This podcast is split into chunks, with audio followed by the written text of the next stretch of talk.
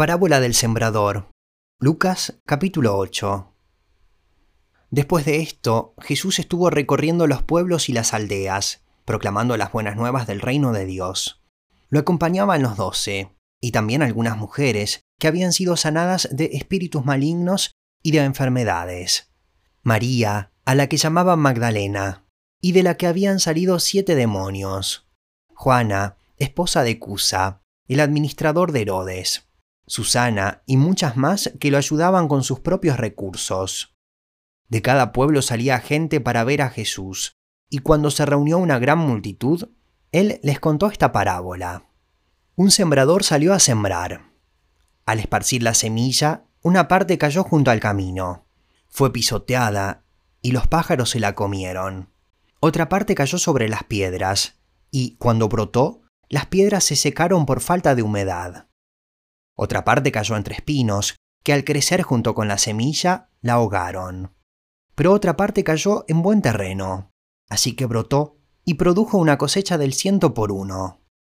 Dicho esto, exclamó, El que tenga oídos para oír, que oiga.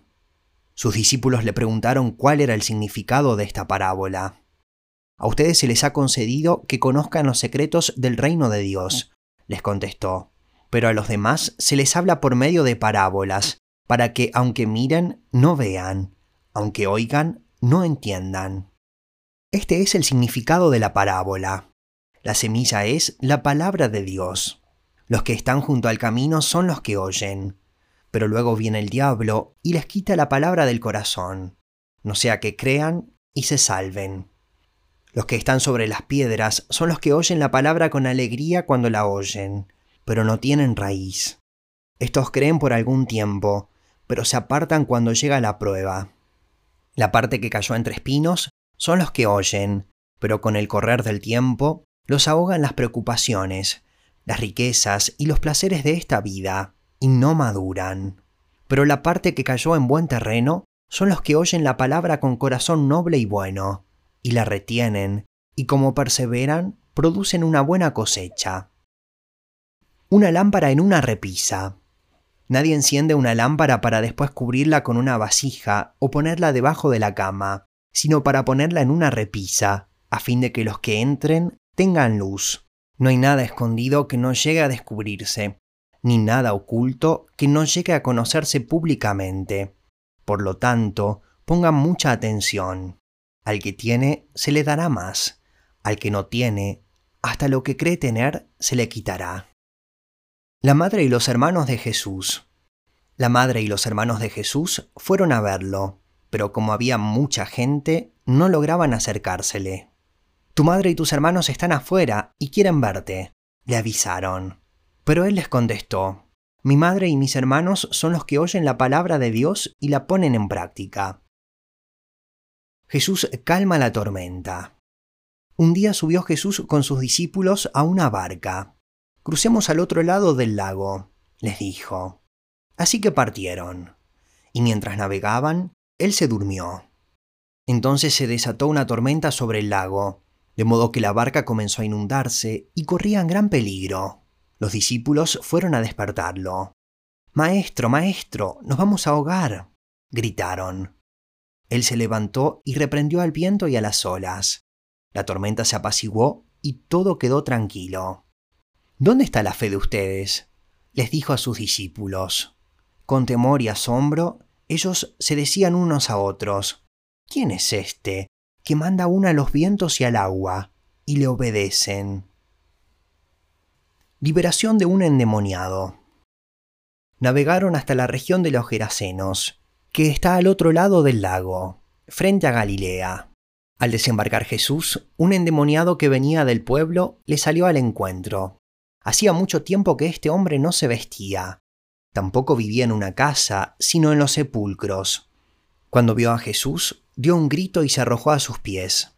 Entonces exclamó con fuerza, ¿Por qué te entrometes, Jesús, Hijo del Dios Altísimo? Te ruego que no me atormentes.